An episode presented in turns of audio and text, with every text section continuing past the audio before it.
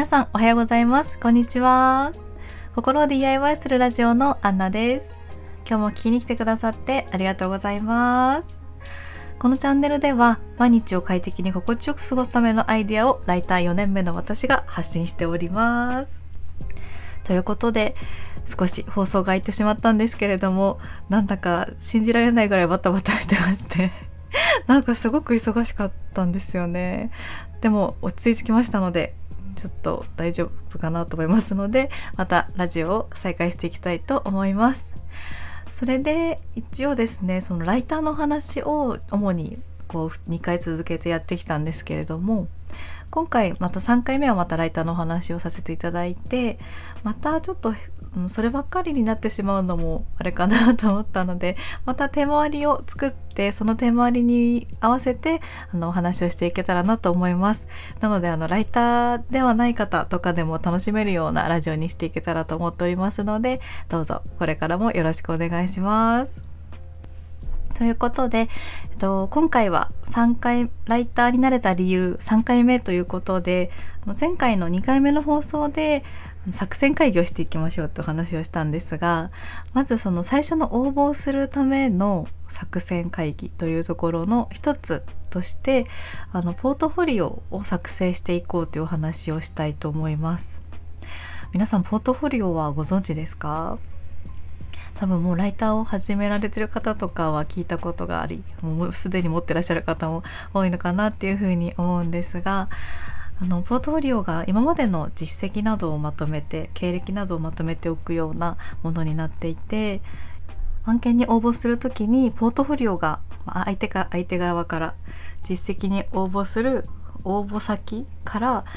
あのポートフォリオがありましたらご提出お願いしますみたいな文言があったりするんですよね。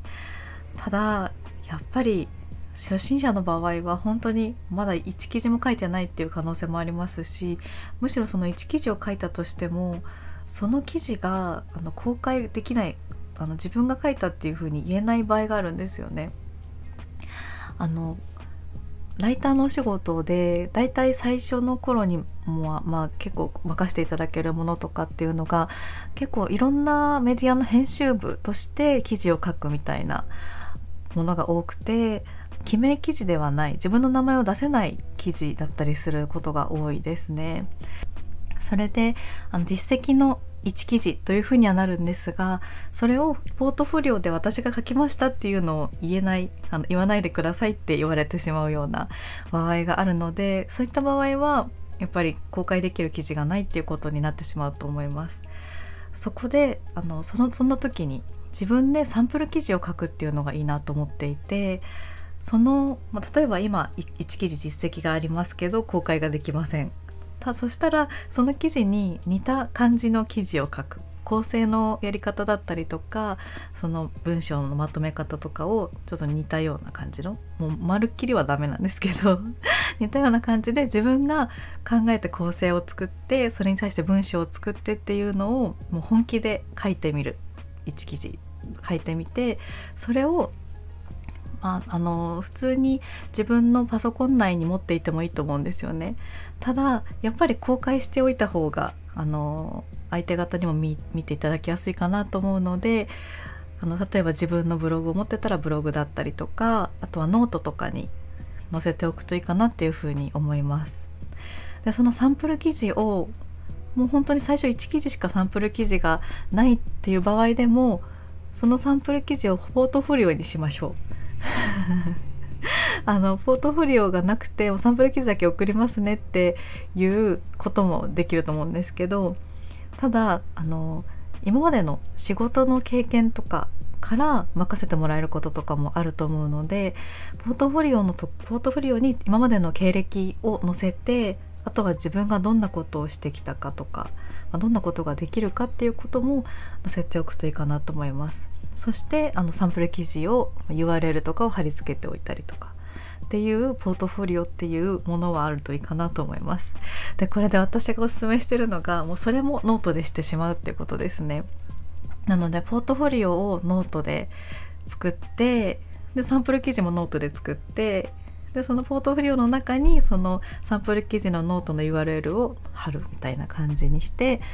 一つポートフォリオですっていう風に提出できるようにしたらいいかなっていう風に思いますやっぱりですねノートが結構シンプルなあのエディターでかなり書きやすいですしあの装飾ができないのが逆に使いやすいなっていう風に思っていて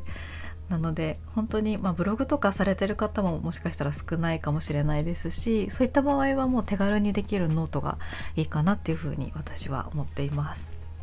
私も最初ノートでポートフォリオを作ってそのポートフォリオを未だにちょっと更新しつつ使っているような感じではありましてやっぱりそのポートフォリオがあることでそれを見た上で連絡をしてくださる方が多くて結構その私がやりたいお仕事とかと、まあ、ズレが起きにくくなってるのかなっていうふうに思います。あとはあの自分の経歴はすごく役立つなと思っているのでライターを未経験から始めるという場合でも必ずその前にお仕事をされていたりとかバイトとかをされていたりとか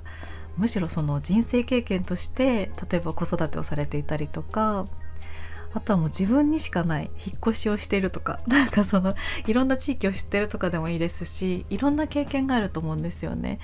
なのでそういったことを書いておくことでもしかしたらそういう経験を持った人を求めている媒体とのマッチングがあるかもしれないので何でも書いておくのがいいのかなと私は思っています。それで私もですねあのいろんなところに自分の名前と経歴とがリンクするように載せていて私はノートとブログを少し運営しているのとあとはツイッターインスタと自分のホームページっていう感じなんですけどあとリットリンクっていうリンク集を作っていていろんなところをこう回ってもらえるような感じで設計をしていてそうしましたらあのその中にもバイクのお話を書いてたんですけどその経歴をいろいろと見てくださった方からご連絡があってバイクのお仕事につながったりしたのであなるほどこういうふうにつながることもあるんだなっていうふうに思いました。なのでいろんなところにあの経験とかが分かるようなものを載せておく。経験の、まあ、資格とかっていうイメージがあるかもしれないんですけど資格っていうよりも経験っていう感じかなと思います。例えば何歳の子供のママですとかあとはそうですね今まで、ま、教師の経験がありますとかあとは本当に販売とかの営業の経験がありますっていうことでもそういう系のメディアだったらあのその経験がすごく生きると思いますしもう仕事は何でも生きると思います。仕事も趣味もライフスタイルも全部が武器になるのがライターかなと思うのでもう何でも載せておきましょうという感じでした。なのでそうですね。まずは今日のまとめとしてはポートフォリオを作る。サンプル記事を作ってポートフォリオに入れる。そしていろんな媒体にそのリンクを貼っておく。っていう感じかなと思います。そうですね。あとはそのサンプル記事ができたらあとはもう完全に応募していくようになるかなと思いますのでその応募方法についてもどういうふうに応募していくかっていうところもまたお話ししたいなと思います。ということでこんな感じで今日も聞いてくださってありがとうございましたあのこれからもライターの話を続けてしていきたいなと思いますので是非よろしかったらチャンネルのフォローもよろしくお願いします。はい、ということで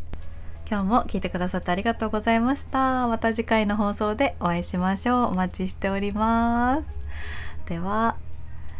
今日も良い一日をいってらっしゃい。